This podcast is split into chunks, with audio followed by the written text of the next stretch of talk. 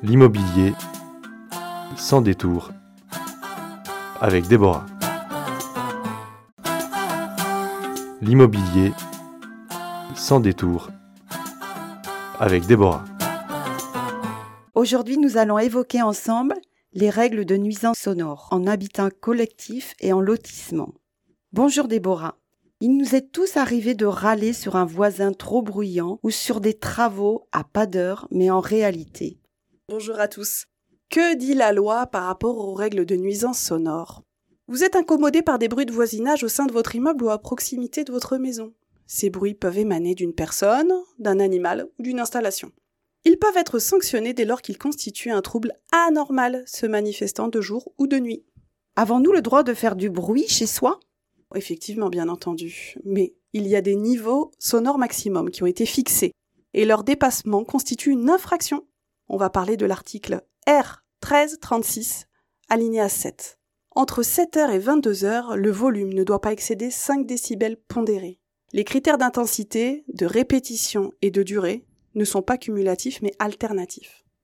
Puis-je porter plainte contre un voisin qui prend ses aises? On va se calmer. Une personne victime de tapage nocturne, de menaces ou d'insultes de la part de son voisin, oui, effectivement, il peut porter plainte pour tapage nocturne ou même pour harcèlement, si ces menaces ou ces insultes sont répétitives et devenues insupportables. Mais la plainte, attention, ne sera pas prise en compte si les nuisances ont lieu entre les créneaux horaires de 7h et 22h et que le volume n'excède pas les fameux 5 décibels pondérés.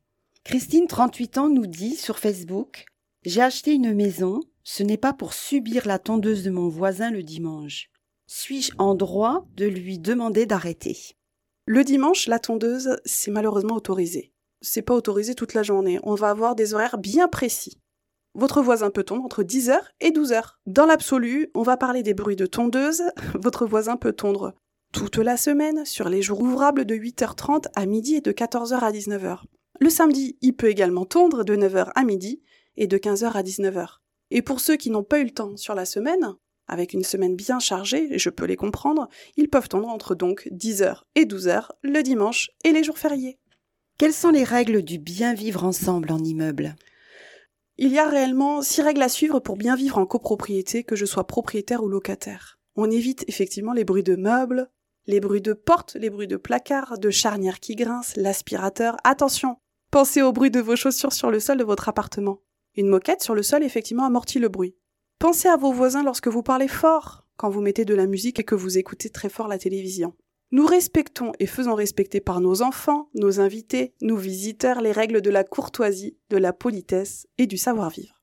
Afin de mieux vivre ensemble et d'éviter les tensions, nous avons toujours à l'esprit que nous sommes toujours les voisins de nos voisins.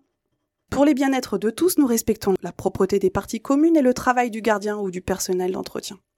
Nous ne devons pas jeter de mégots, de papier, nous nettoyons les salissures dont nous sommes responsables.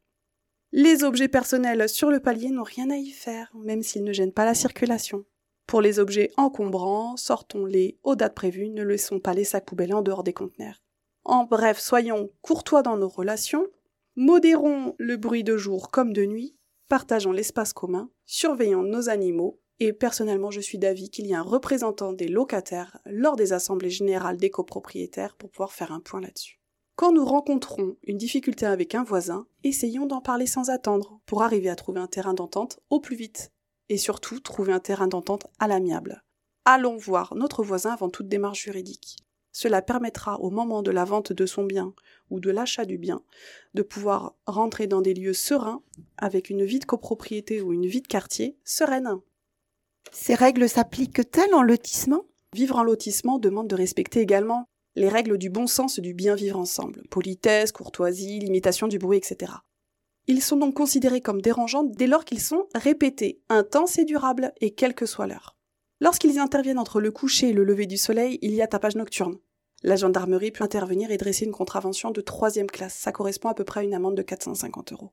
Mais pas seulement les propriétaires habitants un lotissement doivent aussi se conformer à un règlement de lotissement. Hors lotissement, les règles de base du savoir-vivre prônent.